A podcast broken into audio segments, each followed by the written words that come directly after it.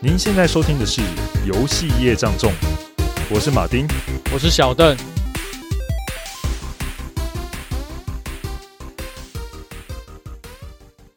我们都知道小邓很喜欢玩《暗黑破坏神》，对，没错，欸、我喜欢玩这个系列。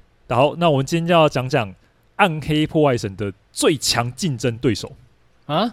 最强竞争对手，我怎么不知道他有最强竞争对手？到底是谁？好了。老实说啊，这个是人家自己号称是《暗黑破坏神》的竞争对手。这款游戏呢是两千年出的，其实跟《暗黑二》是同一年。它名称叫做《Nox》，中文叫做《旧世传说》。哦，原来你说的是《暗黑二》的系列啊！之前就有听你说过你很喜欢这个游戏，但是看画面真的很像《暗黑》这个系列，都是同样的角角度、同样的镜头，按键也的配置也很像这种动作角色扮演游戏。但是这个游戏没有听你讲，我还真的不知道有这款游戏。其实这个游戏相当优秀啊，算是隐藏的神作，少人知道的神作。你就是其中一个。哎、欸，对，我就是知道的这个人。好，说到为什么他是《暗黑破坏神》的竞争对手呢？这是因为当时的电玩杂志啊，或是电玩的节目，我看到的时候，他都是这样介绍的。哎、欸，说实在啊，哦、我以前只玩过这款游戏，还没玩到暗黑的时候，我以为暗黑也是长相像这个样子的。哦，你以为是暗黑抄他的吗？哎、欸，不是，我是说这两个游戏的玩法会差不多啦。哦，但是我两个都尝试之后才发现，看这他妈的这两个根本天差地远，好不好？就是看起来很像，玩起来完全不一样，完全不一样。嗯，是怎么样呢？你说一下，让我们来听一下。呃、首先要先讲到的说，像你说的一样啊，都是俯视角，而且都是动作角色扮演游戏。但是呢，Nox 明显在动作性，就是动作的上面呢。主轴比 RPG 超出太多太多了。我们以近战的那个职业来举例好了。暗黑的时候啊，你操作近战角色，对不对？比如说野蛮人，或是早期的呃第一代的战士好了。你点击到骷髅怪身上的时候，你就看到那个角色会自动跑过去，并且做出挥刀的动作。你只要一个按键就完成这些动作，对不对？对。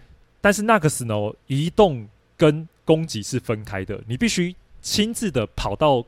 那个骷髅怪的旁边，然后瞄准骷髅怪的方向，按下挥击键，你才看到角色才会挥剑或是挥动武器朝向那骷髅打下去。我觉得听起来操作就超复杂，所以我要先用移动的方式移动到敌人旁边，但是我挥的方向也要面向对，对不对？所以我要移动对的方向，然后再按攻击键打下去，而且这两颗键是分开的，完全分开。哇，好复杂啊！对。哦，不过虽然说，呃，你你想说暗黑它是都把你一键自动做完，对不对？对啊。但是哦，这个样子，它把两件分开，算复杂了一点，但是它给予角色更高的操作性。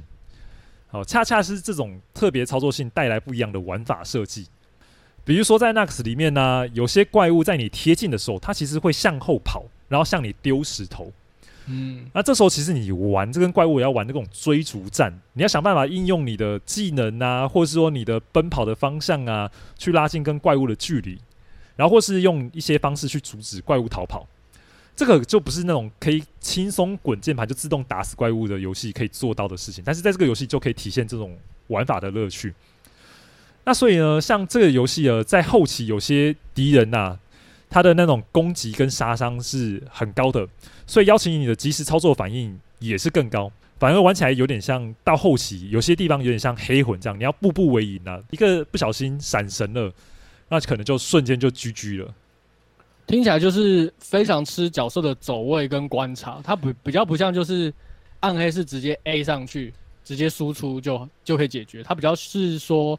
呃，我每次移动都需要先确定好这敌人的行为后，再跟他做近距离的战斗。没错，其实基本上它应该算是一个俯视角动作战斗游戏，应该这么说。这么屌。然后来讲哦，甚至这个动作性这强到哪边呢？它里面还有跳跃的动作。你看俯视角游戏，竟然还有跳跃动作，怎么跳？哎、欸，而且这个跳跃真的有意义哦。哦，不是，只是。剧情上面让你感觉有跳，对对对，不是像那个魔兽就是跳好玩而已，它这是跳是真的有意义。啊、像它里面游戏有一种叫做陷阱，场景上有陷阱的东西，所以你必须要用跳啊，就可以就是跳过这些陷阱，就不会触发。或者游戏有一些地形有差异，比如说地上有尖刺啊，然后地上有熔岩啊，你就可以用这个跳的方式去跳过这些障碍物，或是会让你致死的玩意。然后像游戏中啊，也有说有这种特殊的物理的碰撞效果，所以它也可以像是玩那种推动机关去解谜的游玩方式。然后而且我还记得啊，它里面有些地方有那种有火堆，那这时候旁边有水桶，对不对？你可以把水桶推向火堆来去灭火，让你可以通过这个道路。哇哦，它的感觉互动的元素蛮多，在《暗黑破坏神二》的那个时候可以做到这么多互动，真的蛮屌的。我记得我。有，因为你给我那个他的那个玩那个游戏嘛，我稍微去玩看看，我觉得他那个关卡的细腻度真的蛮高。因为我记得一进去以后，马上过没多久就会遇到地震，然后有一一只熊就冲过来，结果我原本以为那个熊会把我干掉，没想到它就直接被石头压死。嗯，对。接着接着我就开始在附近绕，结果我看到附近又发生地震，我就想说我会不会被也被压死，所以我就赶紧就逃掉。结果我就走到一个地方，前面不是有讲说可以用推水桶去灭火吗？对啊。然后那时候我就看到火，我就想说，我那时候想说尝试看看火可以对我造成大概多大的伤害，所以我讲说我就走上去火堆里面看会怎么样，就会走上去就被烧死。对，人家这样安排关卡是有用意。如果他火不会把你烧烧死的话，你直接就走过去就好了。他就是要以让你用水桶灭火。走上去可能就是，例如说扣个血嘛，对不对？就是说扣个三分之一或一半，让我知道火会把你烧烧多痛。就没想到直接走上去，直接就直接扑街，就直接倒地了。了解，因为它火是一种连续伤害，而且它会叠加，就是你待在上面，就是它的伤害累积会越快，而且是很快的，很快速的。你可能轻轻碰一下离开就还好，但是你只要站在上面停个一两秒。它你可能就瞬间就 GG 了。不过我那时候在玩的时候，因为它都是英文，所以其实我的对它的剧情其实不太了解。你要不要说一下它的这个剧情大概是怎么样开始的呢？游戏的剧情其实它还蛮荒诞的，而且很有趣。它其实搞的是近期很流行的穿越。你说日本动画的那种？哎、欸，对对对，穿越到异世界就对了。我我怎么不小心又穿越到异世界的这个？对对对，而且。那个主角不是自己愿意，就跟那个日本动画也是，也不是自己愿意的。好，它主要讲的是这样哦。故事的主轴是发生在 Nox 世界中。那这个世界里面其实有一个邪恶的女巫，就对了。她想得到一个无上力量的宝石，让她可以统治这个世界。嗯，呃，那个但是这个宝石呢，它就位于是在地球，就等于是不同世界就对了。所以他怎么办？他就用召唤，就是把它召唤从地球拉到 Nox 这个世界之中。但其实这个宝石啊，它只是那个主角主人公叫杰克，他杰克家里的一个装饰物而已。所以那时候这个主人公刚好就站在这个装饰物旁边嘛，啊，在跟他女朋友聊个天怎么样啊，修修他的电视啊，就没想到一回神的时候，突然就被吸进了那种像是那种漩涡的通道，你知道吗？吸到电视里面吗？对对对，就看到那个宝石，然后跟它飞起来。不是在，不是吸到电视，是旁边就出现一个漩涡，然后连同那台电视机一起被吸入到这个漩涡里面去。哦，原来如此。然后于是他就被召唤到 Nox 的世界中，开始要进行这种异世界的冒险，就对了。而且他被召唤的时候，其实是从那个天空开始掉落，就掉到什么地方呢？掉到一个飞空艇上面。哇，也太巧了吧？对，然后飞空艇的船长就看到说：“你这什么家伙，做事要打他的样子。”嗯，然后后来看到他说：“哦。”你这这个这个地上的盒子是什么玩意啊？就是杰克的电视机就对了。啊，杰克就跟他讲说，这个东西很有趣哦，只要接上电之后，你上面里面就会有一些各种的影像什么，非常神奇。你要不要啊？我们来交换交易一下，就是你你可以教我引导我要怎么样子才可以找到回家的路吗？这台电视机送给你了。所以老实说，杰克就是现代人，现代美国人。所以你进去开始冒险的时候，它是一个像是那种中古中世纪的那种样子，就跟暗黑一样嘛，就是古代、嗯、奇幻风的感觉。对，奇幻风。但是你就穿着那个 T 恤牛仔裤开始冒险，让我想到那个《金庸群侠传》那个小虾米突然掉到金庸世界的那种。对，可是小虾米进去的时候就是穿古装呢。啊、呃，他是直接穿当代的牛仔跟 T 恤就开始冒险，这样子违和感很冲突哎、欸，就应该说那个感觉很冲突，就就很符合穿越啊。呃，非常穿越的感觉，就像你看那个什么从零开始的异世界生活，然后主角真的就穿着体育服，然后一件一件换换成那个战士的衣服。没有，他没有换那个以前那个看那个动画的时候，主角从头到尾都穿着他那一套体育服。有吗？哪一部啊？从零开始的异世界生活啊。哦，我不知道我看了哪，反正就有一有一些他们都就是那个哈姆雷姆的、啊。哈姆雷姆啊，算了，小邓，你真的不清楚哎、欸。你是不是你是有没有在宅界？你这样对得起在听节目的听众吗？不是啊，不是所有作品都有看到齁。对，这这是名作呢。好了，之后我再恶补一下，之后你再把链接传给我。OK OK。那基本上在这个游戏剧情开始的时候啊，其实你有三种职业可以选择，分别有战士、幻术师以及法师呢。那基本上差别就是战士讲说是近战嘛，他是跑最快，可以用的武器最多。至于幻术师呢？它有一个特点，就可以召唤小生物，有点像你看的那么死灵法师，或者说什么呃，还有还有哪些职业是可以召唤小生物？哦，对，沙满啊，对啦，就是就有点像这样子。嗯，然后它有一些游戏中很强大的法术，再加上它有一些弓箭手的特性，它可以用呃就是弩啊、弓箭的这些东西，远程的攻击。对，就是法师加上远程结合起来就对了。嗯。好，那法师呢？基本上就是它有非常多样、大量的技能，所以你可以做出非常多的这种策略跟变化，就是这样。就是它有各种不同属性、各种不同技巧的法术。老实说，玩这个游戏的人，三种职业几乎都会玩过。哦，你说只要玩过这游戏，三个职业他都会摸看看。对，你知道为什么吗？为什么？因为三个职业它的主线剧情完全不同，而且关卡也都不一样。哇，这个也太用心了吧！对，三个职业各做出三种不同的关卡，对，跟剧情。以以第一次游玩人来讲啊，他要通关哦，如果不算有那种死亡重复，呃、嗯，光第一次通关可能大概都要一个职业大概都要八个小时左右。哇，这么扎实的剧情流程哦！对啊，超用心的，而且三个玩法都超好玩。哦，你说三个玩法都不一样，所以它的核心的操作也会有点不太一样吗？对，因为三种职业它的玩法跟它的特点都不同。嗯，所以制作组呢，他希望你呢可以一步步的熟悉每个职业它的技能是怎么样啊，以及在游戏中它可以使用的武器跟道具是什么。嗯，举例来说呢，我在里面其实一开始就玩就玩战士嘛，因为我这个人就非常喜欢战士，就很热血进、嗯、无脑冲。对，不是战士，你怎么可以说是无脑冲呢？就是那种热血奋力，就是男人就是要肉搏嘛。他其中有一个关卡，玩的战士，他关卡有一个叫地下墓穴。嗯，他会遇到一个不死族的僵尸，然后你这种僵尸，你发现了哦，他被打倒的时候啊，你再回来，这个僵尸居然他就会复活站起来，继续跟你作战，嗯，就有点像那个《恶灵古堡一》的僵尸一样，打死没过多久他会复活。那怎么办？他又会复活，你打死他又复活。那此时你就在这个地图里面冒险，对不对？你就获得一个带有就是火焰属性的那种单手锤，嗯。单手锤就是你拿到武器的时候，你就想说来装备看看。结果你一装备哦，你跑回去打那个僵尸，对，你打下去的时候，他死掉的时候是整个尸体一起烧起来，烧的连灰烬都不剩。哦，他连复活的机会都不给他一丝一毫。对，就是等于说你在冒险的过程中，你拿到东西或你的技能，嗯，其实他教你的时候，或他刚出现的时候，他一定都会出现对应的东西，让你去尝试的东西要怎么用。让你了解这个功能的这个道具的用法是什么，之后在后面的关卡的时候，你就会知道该怎么去面对这些敌人。对啊，没错，好用心的设计哦，这是蛮细腻的。他就是用了非常典型那种关卡设计的形式来做铺陈。嗯，嗯，那至于制作组为什么这么用心呢？这就是它跟《暗黑破坏神》差别最大的地方了。《暗黑破坏神》它游戏。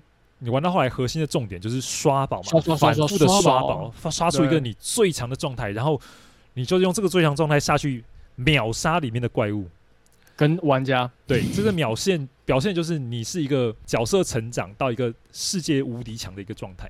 嗯，但这个游戏它的最大的特色重点就是在多人线上竞技场。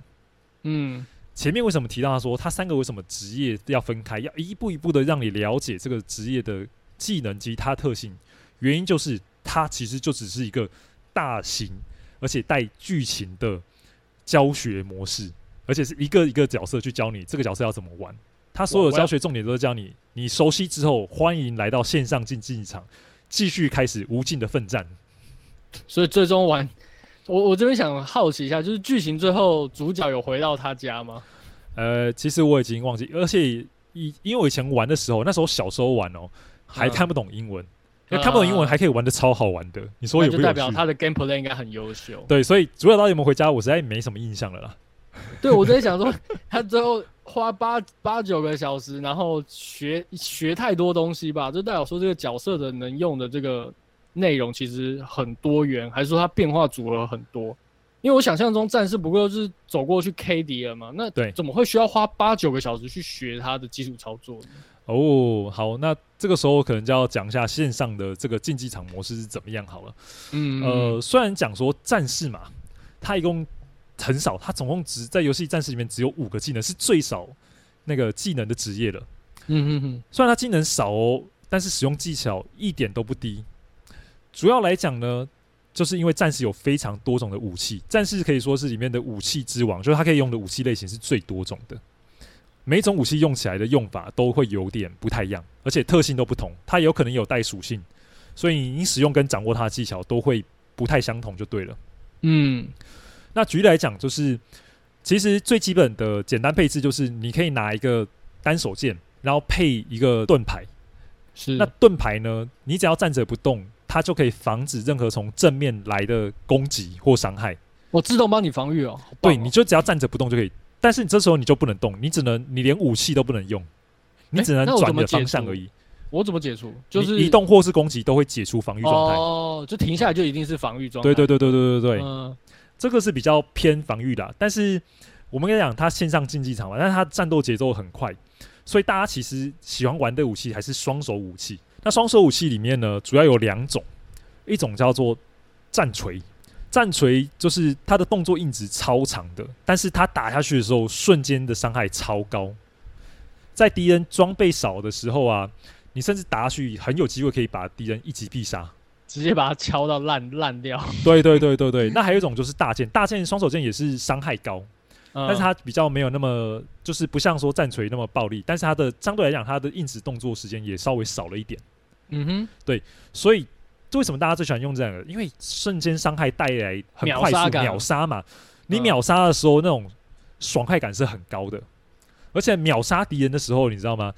那个敌人是他的所有的物品哦，身上所有穿的装备，你拿的药水什么的，就以那个角色为圆心，往周围全部喷散出来。哦，你就可以。全部把它剪剪光光。对对对对对对，战士就很爽。所以听起来战士就是一个呃无呃不能说是无脑，就是说他是一个高爆呃高风险高回报的一个角色。他可能没有那么多应对的手段，可是你给他摸到一下，你就是直接升空，对，升天。但是战士他的技能其实有很多都是针对像法师跟幻术师这种这种算是用技能类型可以发挥出特别强的一些克制跟反制。但是因为他技能就是少少的，就只有五个而已，对，所以他很吃时机嘛，就是而且他很吃跑位，很吃走位，很吃走位，嗯、最吃走位就是战士了。哦，因为他手短，所以他一定要一直跑来跑去。对对对对对，没有错。嗯、那这样战士他五个虽然技能少，但是五个技能其实功用都各有不同。呃，最主要的第一个技能哦，就是冲锋技能，而且这个冲锋是带有强力伤害的。而且那个冲锋让我印象实在太深刻了。他冲锋方式不是说像你魔兽可能就跑过去跑一个距离这样子，他这个冲锋是超长距离冲锋的。那是可以决定自己什么时候停下来吗？不行，你只要冲了，他就哎呀就冲上去，直到碰到障碍物为止，或者是说敌人，或者是碰到障碍，碰到墙壁，或者说他跑到停，可是跑到停呃机会很少，因为他跑距离超长的，大概可能我估算有四四五个画面那么长。太长了吧？这根本就是 超长，这已经不叫冲锋，而且冲出去真的就像点火箭炮一样，就咻就就像发射一个子弹直接飞出去。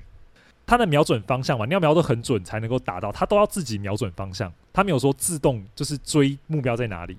是，所以你要先算好敌人有可能会冲到那边，然后再冲锋。对，冲锋撞到人，老实说，你撞到法师或是幻术师，很大部分都可以一击必杀。我直接把它撞。不管你拿什么武器，武器吗？对，不管，不管。所以它真的就是一个高风险高回报，因为你撞到敌人呢，就直接秒杀，然后你没撞到，你可能就会露出破绽。对，它的破绽是这样，就是你只要撞到墙壁，你直接就晕眩，然后你也就会被一一波带走。对，你就晕眩了，你就直接定在原地一段时间，就几秒钟，你就会被停停住就对了。好好笑哦。然后还有再来讲说，它有一个那个可以反制法术技能叫战吼，你只要在这个画面的范围里面哦，跟你同个视野的人在里面被战吼到，只要是用法术类型的另外两个职业，通通都会被禁言五秒。没有说限定几个数量，只要在画面里看得到的，通通都被禁言。好强哦！对。完全没有反制手段，所以你就只能跑。你看到战士你就是先跑。对对对，但是你被禁言，没有被定身，所以你还是可以绕跑。就是所以你就只能跑。对，所以为什么说战士很吃走？就跟你赶快去追呀、啊。但是你，我那我想象他这两个职业应该有他反制他们的手段，有有不少。对，嗯、那像再再来讲战士另外一个技能叫做鱼叉，鱼叉其实就是丢一条绳索出去，去勾住别人，嗯、然后把像把其他敌人拉到你面前，就是拉人就对了。哦蛮直觉的，因为他腿短嘛，要拉近啊，不然不能砍人啊。对对，因为他手很短，嘿。对。然后接下来另外两个技能真的就比较少用，一个是凝视，凝视就是让你在一段时间，大概十秒的时间，你可以看见隐形的单位。因为像法师或幻术师他们有隐身术。哦，你原来就是，所以那真的蛮针对这两个职业。对，或者说他有些陷阱，隐陷阱是你没有靠很近，你是看不见的，但是你用凝视的话。就你只要让它出现在你画面范围内，你通通都可以看得见。嗯。了解，所以它陷阱算是一个场地效果，而不是敌人的技能嘛？就是陷阱是算是法师的一种专用的特殊是特殊东西，就对，它是可以呃一个法术集合，你可以把一些法术塞到陷阱里面，只要踩上去，这些法术都会都会瞬间释放。所以陷阱是场地效果，可是法师可以把他的法术放在陷阱，对，放在陷阱里面。哦，好酷的场地，但他的他的那个陷阱是要自己制作的，就是你要调配，就是内容物是什么？法师去注灌注魔法在陷阱上面，对，没有错。那场地上本身就会出现陷阱，就对。它有一些机关，它有机关，对，不是不是角色，我还要自己去把它做，就对。但是它有它机关有什么？有尖刺，然后有一些像移动的那种链锤。链锤就是就在空中晃的那样子，对，有点像它是转动的链锤，就是你靠近有点像绞肉机，你靠到就一直会扣血。战士最后一个的技能就比较弱了，它叫做呃叫做轻如鸿毛，也就是说你的脚步非常轻就对了。那轻的时候偷偷有一个很大特色就是你的走路不会发出声音，然后另外一点就是地上有陷阱的时候，你经过陷阱是不会触发陷阱的。哦，这就很有用啊。对，但是。通常这这个技能就真的很弱，不太有用了。怎么说？陷阱不是很痛吗？但是因为大部分的法师，他如果很会玩，就靠技能就好。就是放陷阱对他来讲，不如放技能的效益。哦，更直接一些。对对对对，对，他放陷阱比较像在玩你，可是你搞不好还没办法，你还不会去中陷阱。对，对了解、欸。对，那在讲其他的职业之前呢、啊，我先讲一下这个游戏的视野。嗯，这游戏视野有一个很大的特色，虽然它是有点俯视角二点五 D 这样的游戏。可是呢，它有模拟三 D 视野。哎，怎么说呢？它并不是想大家讲的就是三 D 视野这样，而是说，如果这个东西有一个障碍物是挡在这个角色的前面的话，你是看不见这个障碍物后面的东西的。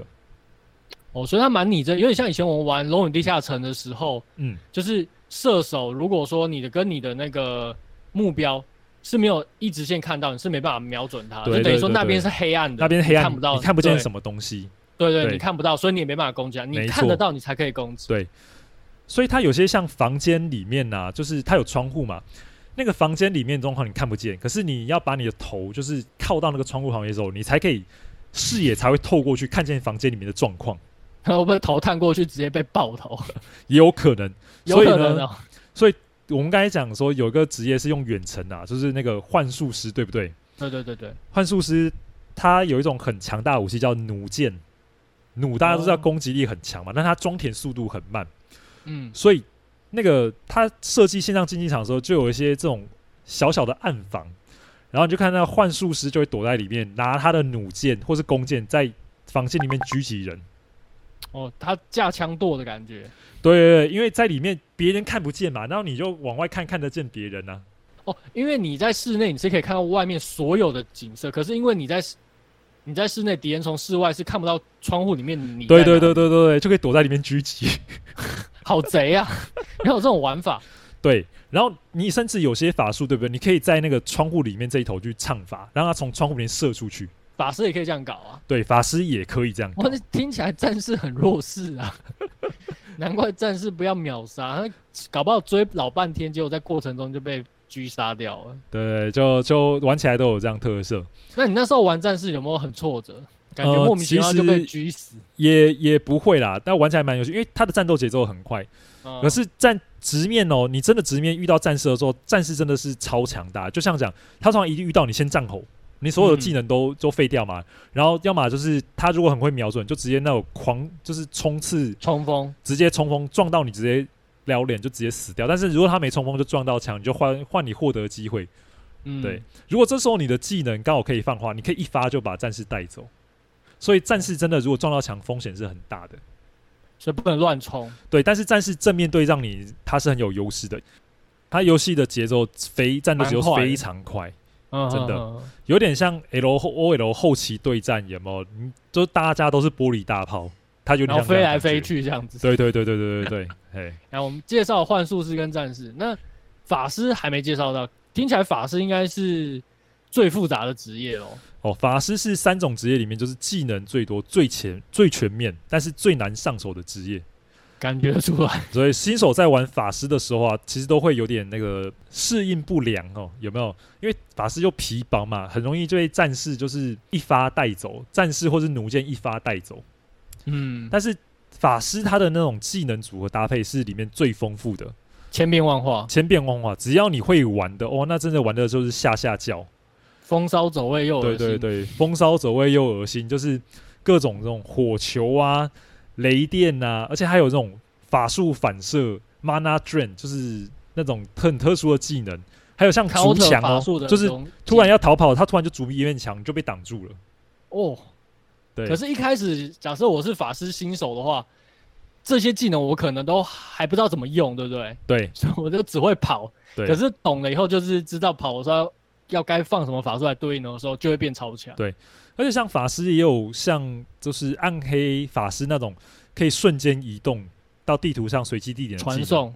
对，还有传送 teleport，嗯，哎，还有这样的技能。它是传送是像是随机传送还是指定传送？它是随机传送。哇，那那风险其实也颇高的，你有可能不然传到一些奇怪的地方。对，但是传送通常的 CD 还蛮短的啦。但是蛮蛮强蛮风骚的技能，但他反他的传送很有趣哦。传送它其实会在地图上留下一个就是传送的入口，然后大概过两秒三秒会消失。如果你是战士，你这时候可以跟他一起跑进那个传送口，你一起会被传送到他旁边去。那这样传送还有什么意义吗？有啊有啊，因为你如果你跑位失误，当然就进不去，因为它还是有时间差的。如果你很会跑位的话，你当然可以跟着跑过去。但是如果你不会跑就，就就看着眼巴巴看着他逃跑，也、欸、其实也蛮危险的。就是我是战士，我进去，我根本不知道传送门另外一边法师在准备什么，在等。对，搞不好立刻在脚下就放个陷阱啊！耶，这个感觉蛮蛮有趣的。对，然后所以基本上法师最高手在玩高级别法师在战斗的时候啊，真的会打打到你分不清楚东西南北在哪里，超级难玩弄在手手掌之间，对对对，就是超恶心的。那这三个职业的难易度啊，你会推荐新手先上手哪一个吗？当然，技能最少的就是战士先练起。哦，我还以为你会推荐幻术师。不过现在安全距离，感觉对新手来讲，战斗上面应该会比较没有风险那么高。对，而且幻术师其实可以召唤一些小生物，因为小生物可以当当你的肉盾啊。哦，他要先跨过这些小兵，你的这些小对对对对对小单位，才有过来打你。对，因为他、嗯、他只要有。一个放技能的空档，在这些或是攻击空档，在这小怪身上，他其实都需要花时间。他只要花时间，都会身体有一些硬直，他硬直都是帮你争取你可以攻击他的机会。了解。那基本上这个游戏里面呢、啊，它的模式里就是包含有那个时候游戏最常见就是有 death match，死斗模式吧？死斗模式，对，死斗模式就是从那种盾啊。雷神之锤这种模式出来的，所以当时它就是有这些模式。还有一个就是著名的抢旗游戏，魔兽魔兽世界，大家的如果有玩战场，可能就玩多了。有有有，那个阿拉西盆地，不是战歌啊，战歌峡谷啊。对对对对，哎、欸，后来我玩了很多游戏，其实都有战旗，我就想说是为什么啊？后来我说国外的游戏，对对对，美国的游戏这种抢旗模式啊是。嗯美国小孩他们在小时候在就是乡下或郊区户外，他们会彼此会玩的游戏。哦，真的，哦，所以就有点像我们童年的生活吗？我们童年不是都喜欢玩什么红绿灯啊，躲躲迷藏、欸、捉迷藏、捉迷藏，这里差不多。对，他们美国小孩就是喜欢玩那个抢旗游戏。哦，尤其在美国，大概可能一九三零三几年代、一九四几年代，他们小孩都是玩这个的。那个时候又没什么游戏、电玩游戏娱乐，那时候就是大家都在户外玩呐、啊。应该不是说没有什么，是完全没有啊。对啦，所以就只能都田田间外面玩那。抢旗就装备很简单的，你就做一个旗子就好了。嗯，然后公平的距离，然后两边对对对对就可以开始玩了。嘿，所以为什么这么多这种后来的电玩游戏里面都有抢旗这个模式？其实就是因为这是他们的传统。哦，就这样听起来，其实我们也可以思考我们自己文化有没有这样子童年的传统游戏。有啊，加入到一些有趣的游戏，小时候玩游戏实体的，你可以把它融进去，也都是 OK 的。红绿灯，对啊，而且那时候它的。多人连线对战了，你知道抢旗可以支援到十打十，欸，哎，也太多了吧？你看十打十的这种线上竞技场，超大规模，欸，哎，很大规模啊。因为那战歌峡谷，我记得就是十打十啊，啊，那个打起来场上也是人满为患，哎，对啊，就超有趣的，嗯呃，规模巨大。然后它还有一个模式哦，叫足球模式，踢足球吗？对，就是踢足球，然后射门得分。哪里？怎么踢？基本上就跟少林足球一样，哦，每个人上场的时候就拿一支扳手，其实也是很理所当然的喽。那是那是干架吧，不是踢足球吧？不是，我我现在认真问，是真的是踢足球吗？真的踢足球啊！所以就是他的踢足球是说，我的场上有一颗球，然后我角色只要靠近他就会踢，对，就会把球拿过来，然后你物理做到就是这么的灵活。对对对，然后你踢足球对不对？然后你要抢球对不对？就是把对方给干掉。然后让他漏接，比如说你，你就是放法术把它烧掉啊，然后用用战锤把它杀死啊，那个角色球就会掉下来。所以我在踢的时候，脚那个球是粘在我脚上的。对对对对，你也可以。然后我把我我把它杀掉以后，对，他就球就会停下来，然后我就可以去抢球，就变成那时候你的普攻键就会变成就是踢球。哦，所以你也可以射门。所以 控球的那个人，他其实某种程度上他是弱势的，因为他可以使用的技能偏少。对，你的武器基本上就是踢球了，就是踢球了。哦，那这个模式听起来应该是里面最困难的，很很困难。我我真的每次玩都觉得，大哥，我要踢球啊！不会吧？我完全不想要拿球，我是比较想要杀人，然后拿到球又把它踢走，踢给别人去进攻。没错，我那时候就是玩玩单人剧情的时候啊。我就开始就想说，哎、嗯欸，这个居然有个多人模式，我就来玩玩玩看看好了。我那时候真的有一段时间就迷上他的这种多人竞技模式。虽然一开始进去的时候被杀的超惨的，对啊，而且应对的一些应该有些小技巧，可能游戏教学没教的，可是有些是人自己磨出来的那种技巧，对，都还没办法去学到。而且这个游戏当时还有个缺点，因为它只有。欧洲跟美洲伺服器，对，欧、哦、洲跟美洲伺服器，你从亚洲连过去应该会，对对对。然后我每次连过去那个 ping 值就超高的，所以我每次玩，其实看那画面是有点卡顿的，会不会有点一直闪现闪现？就是延迟啦，就 delay latency 很高。嗯，然后有时候我的值实在太高了，那个还一直被踢，被被开房的楼，对对对，被被房主踢就对了。蛮正常，不然他可能没办法正常玩游戏。他可能希望有一个连线正常的人进来。但是即使说，就是在这种就是卡顿啊，会常常被人家踢的状况下，但是这一种线上竞技场的游玩模式啊，哎、欸，那时候玩到时候真的是前所未有的全新体验，让我就觉得难以忘怀。即便延迟也阻止不了你的想玩的，因为真的很好玩。嗯，即便被虐了千百次，还是会继续去玩。即便在卡顿状况下，我还是居然可以杀到人，就是好开心呐、啊！就想说，我都已经网络连线都品质都那么烂了，你还被我杀，你真是废，对吗？对对对对对，就有这种感觉。刚、嗯、整个听你讲下来，我觉得跟暗暗黑完全不像啊，这是完全不同的游戏啊，而且听起来比较像是现在比较常出现这种竞技类游戏，像英雄联盟啊或 DOTA 那样子的线上竞技类游戏，哎。那这种类型游戏，在当时应该是非常的少见吧？会制作这样的游戏，到底是怎么样的游戏工作室呢？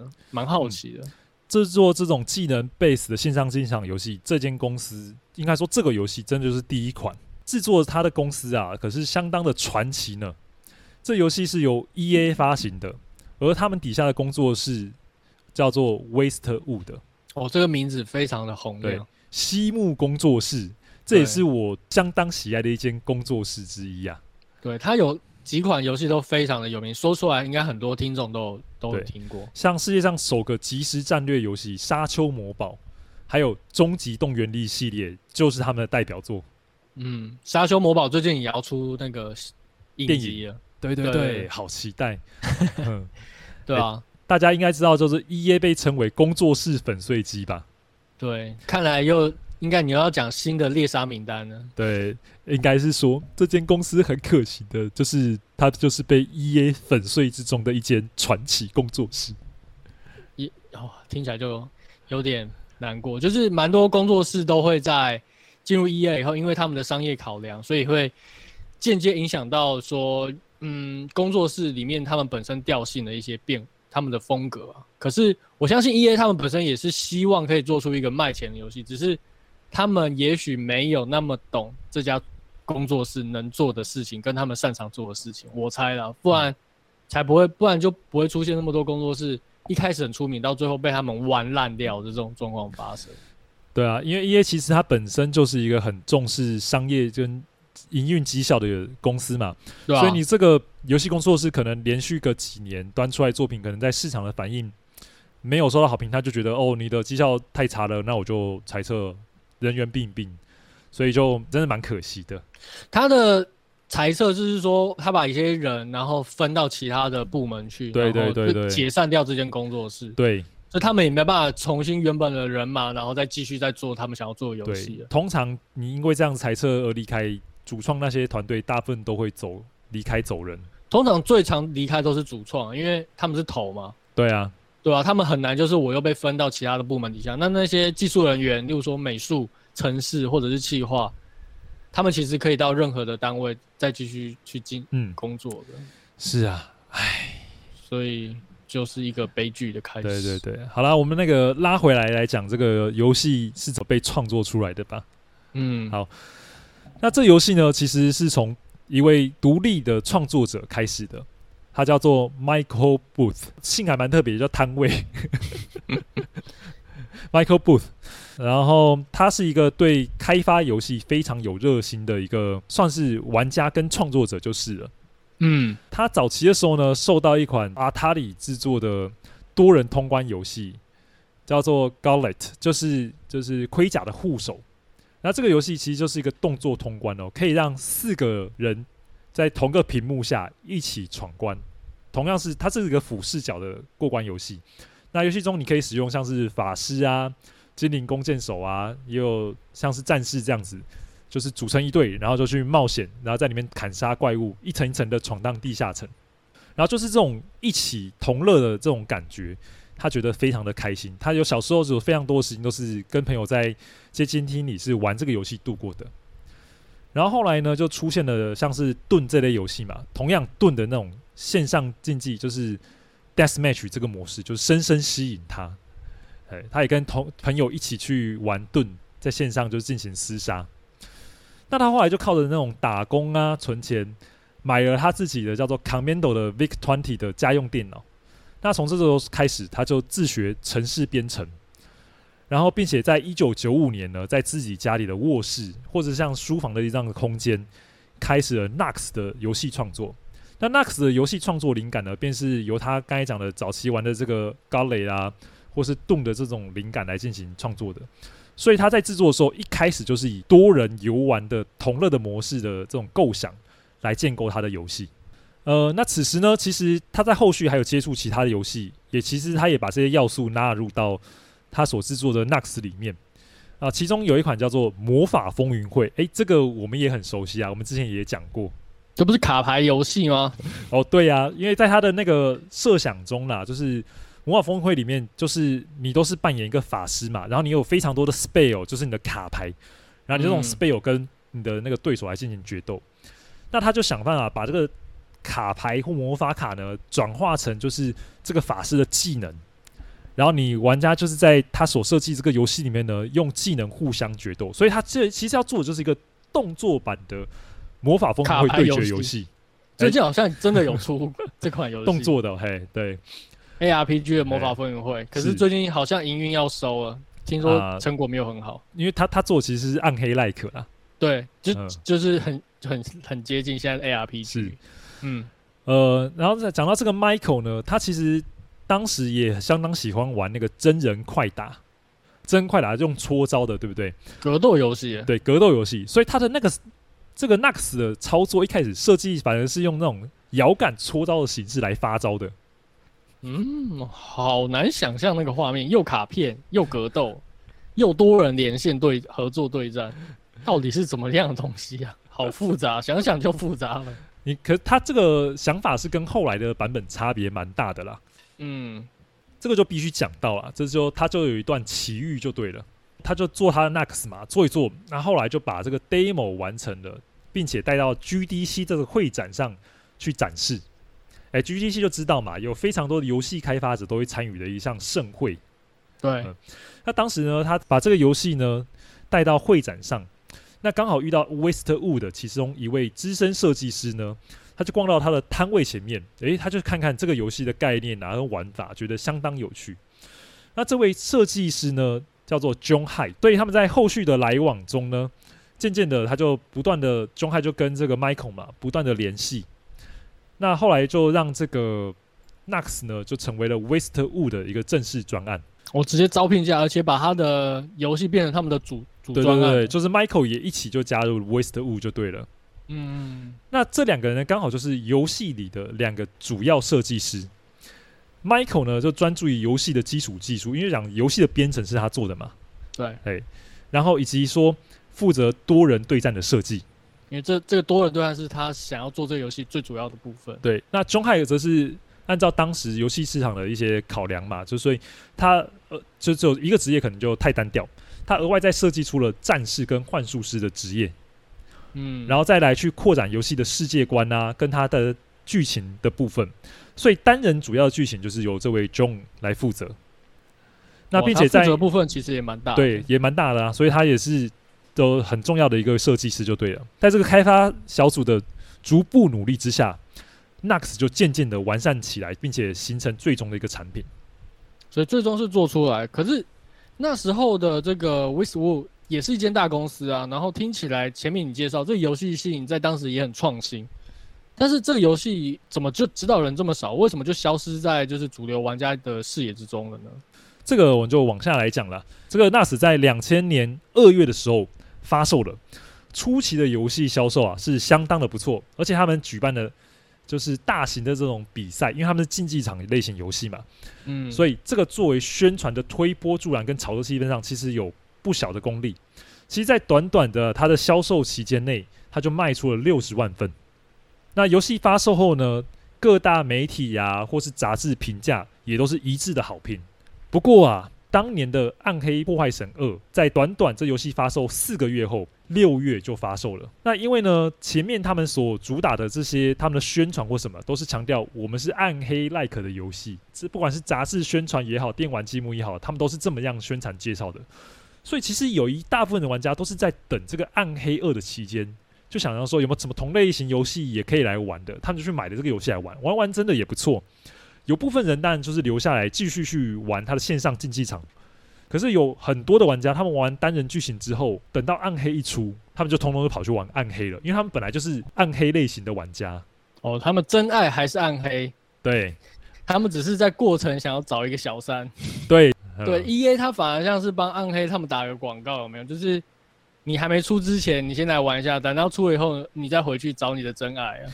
对，就因为这样，大部分玩家就在这个《暗黑破坏神》发售的时候，就回到暗黑的拥抱了嘛。嗯，那这个游戏啊，渐渐的游玩人数当然就下滑。你尤其线上竞技场，你最需要就是要有人嘛，要有人气嘛。那、你没有人跟你对战，你会想玩吗？嗯，而且这是个恶性循环，越来越少人玩，就会越来越少人愿意继续玩，然后就会。流失的人就越来越多，越来越多，越来越多。所以 EA 就眼见着这个游玩人数下滑嘛，会越来越少。所以最终这个游戏的伺服器就关闭了。哦，蛮蛮正常的，听但也听起来很可怜啊，真的。不然呢、啊，这个 MOBA 类的这种线上竞技类游戏，可以提早十年就推出于市面上了呢。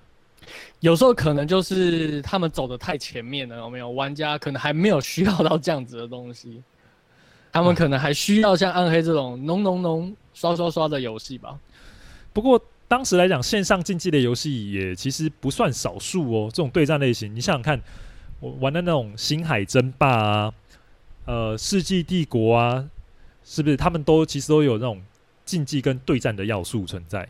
嗯，但是多人比较少，就是像 CS 啊，或者是那个毁灭，哎，毁灭战之锤吗？还是雷神之锤？雷神之锤。其实这时候这盾跟雷神之锤都还蛮流行的，嗯，在这个时候都蛮流行的，所以我真的就是觉得蛮可惜，他们主打要素应该是强调线上竞技场是多么的。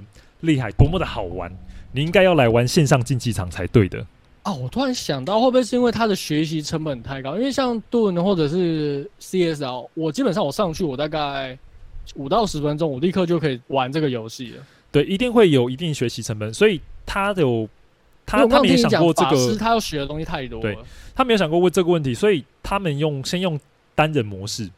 嗯，先让你去熟悉这个角色的特性，他们都有去想好这个点，但是就是坏在真的他们市场行销市场的一个定位跟他们主打的方向，可能就是失误了。我我觉得这是一部分，可是我整个听下来，我会觉得就是他第一，他学本学习成本蛮高的，嗯、然后因为他听起来最有趣、最有趣的地方应该是多人对战部分。对对，但是有些人他们可能在单人的部分他就。就没玩了。可是他直接进到多人以后，又发现自己懂得又太少，被虐的过程中就已经被当菜切掉了。嗯，不过老实说，那时候游戏没那么多啊，大部分玩家买的，因为花钱买游戏嘛，你真的还是会用心的玩一玩。跟现在不一样，因为现在真的游戏有点像免洗的感觉，因为因为不是说游游戏在免钱，而是说免钱游戏很多，花钱的游戏也很多，但是那个很多就是花的其实。花费没有很大，嗯，然后你眼见这个游戏觉得玩不下去，没关系啊，你就立刻换一款游戏啊。但是在但在当时，这种现象比较不存在，因为游戏真的就是比较少，选择比较少，所以你可能都是玩到你真没办法，或者是玩到下一款想玩的游戏以后，你才会再跳坑。对对对，是其实不太，因为那时候选择老实说也真的不多啊。对，所以这也回过头来，就是他他这个宣传都一直在帮《暗黑破坏神二》在抬轿嘛，所以等到《暗黑破坏神二》出来了以后。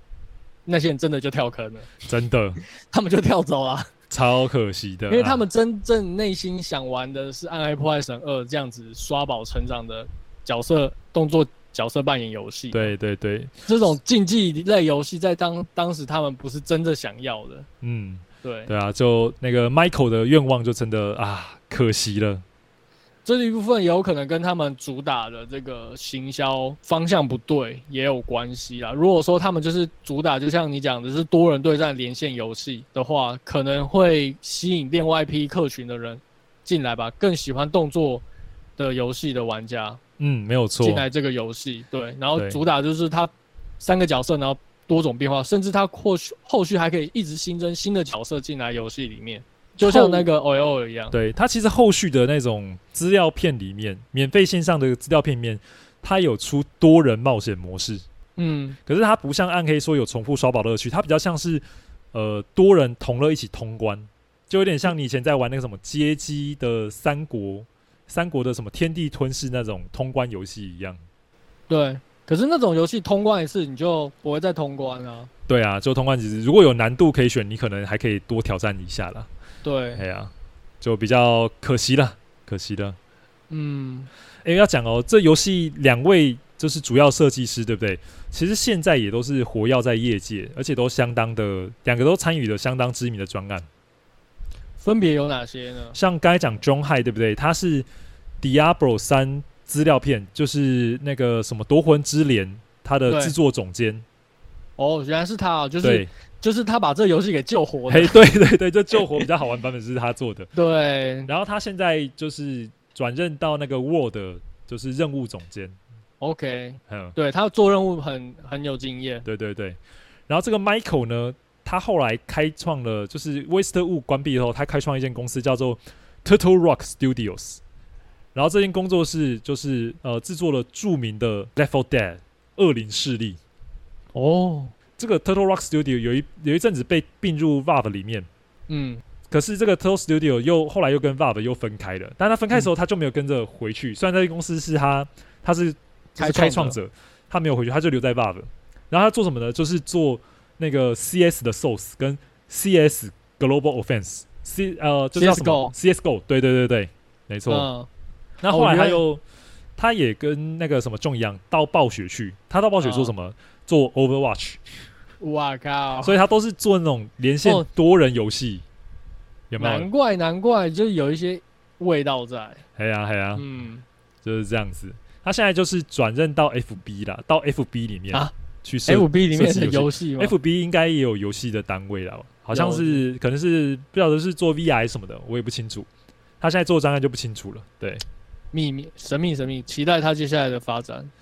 嗯，呃，虽然这个游戏其实已经消失在那个大众的视野，对不对？嗯。可是老实说，有一批玩家很热心，很热血。对。他们自己发起一个计划，叫做 Nux Reloaded。大家可以搜寻这个游戏吗？就是 N Nox 就是 N O X，然后 Reloaded 就是 R E L O A D E D。嗯，你去搜寻这个，你就可以连进到他们的这个企划的页面。他们其实就是打造了一个免费版的线上竞技社群，所以让你可以在这个 Nox Reloaded 的下面载到这游戏，而且你只要去按呃线上对战，你就可以找到他们的房间，就可以找到可以竞技对战的房间了。甚至有些人也比较热心啊，他们就把以前的 Solo 有没有？单独的 map 拿出来，所以说这个游戏虽然你这个 Nox Reload 你你只能玩那个线上竞技，对不对？如果你去找到单人地图档地单人的地图档案，你把它放到地图资料夹里面，你就可以玩单人的剧情了。哦，跟我想比较，我以为它会是整个 remake，就是把它画面什么升级，所以它只是建建一个伺服器的概念，对不对？对，建一个伺服器，让你可以继续玩多人竞技的部分。哦他就是那马丁有没有这么爱游这个游戏？有没有考虑直接把它 remake 起来，把它授权买下来？哦，有点想要，哦，应该是这个时候独立续作。我们就上次不是讲那个独立游戏，你就可以那个许愿嘛？嗯、你你觉得很喜欢玩的类型，有些人会跟你一样感觉。等到他们有能力或技术，他们就会重置了。对啊，因为我觉得这个游戏的玩法核心，如果已经有一个基底的话，那其他只要有一个新的外观，让玩家愿意去喜欢它、接受它的话，或者然后让一些比较难进入这个游戏的一些坎给打磨掉的话，嗯、这个游戏搞不好会有一批新的玩家会喜欢。对，其实这个呃里面就是在它的这个 Nux 社群里面呢、啊，还可以找到就是地图编辑器。所以你可以自己制作一些像是关卡地图，或是甚至你可以制重新制作角色的技能。也就是说，你可以用这个，这是它一一套引擎就对了。你可以编辑一个呃这个游戏的对这个游戏的一个属于你的一个玩法，改编成你自己的玩法的 mode。这现代设计元素加在里面，搞不好以后可以重新提个企划案来去制作这个游戏也不一定。嗯，因为它真的玩法是非常非常呃有趣的，也而且是经过验证。嗯，可以试看看。对，期待。而且我告诉你，它这个游戏，我觉得它的 UI 设计也超出色。诶、欸、怎么说呢？它那时候 UI 有什么特别的地方？它让你的右手就是操作攻、普攻跟移动，它的左手你只要放在键盘上 Q W E R 的位置，它就是放技能。嗯、有没有跟现在的那个 L O L 是一样？可是它在二十年前的时候，它就已经是做这样的一个配置了。蛮前卫的，让你的左手在一只手，所以可以操控范围底下，就可以做完主要要做的事情了。应该说，它的操作设计其实是蛮符合当时 ARPG 的一些玩法的。对，甚至现在也不过时。老实说，它的 UI 的设计跟制作方式，因为当时很多的操作按键啊，它都设置在一些比较怪的位置，比如说我们那时候玩魔兽争霸，你还记得他放技能？他每次的按键位置都不一样，就每个角色他职业的那种呃，他就是用那个简写啊，对，他就是用那个，所以你换到不同角色英雄的时候，你都还要去记不同的热键在什么地方。没错，很不很不方便啊。对啊，但这个他定义的技能热键都是帮你定义好的，嗯，都相当的方便，比较人性化。我觉得就是你记一套操作就好，不用记那么多套。嗯，没有错，没有错。学习的门槛其实是顺的，你不用为了新的英雄，你就要重新再记一套。对，而且你要想哦，那个时候第一人称射击游戏还没有游戏公司把移动键射到 AWSD 上面，那时候还是用上下左右方向键呢。是哦，对啊，他们那时候已经考量，就已经考量到就是 UI 设计的这种习惯去做改造了。嗯，对，非常厉害。非常厉害，好，那我们这期节目就到这边。那如果大家对我们这期节目的内容有什么想要分享，或者是你跟马丁一样都是这个游戏的爱好者，也欢迎留言跟我们分享一下你的游戏经验哦。那我们下周再见，拜拜。欢迎可以上 Nax Reloaded 看一看哦，拜拜，拜拜。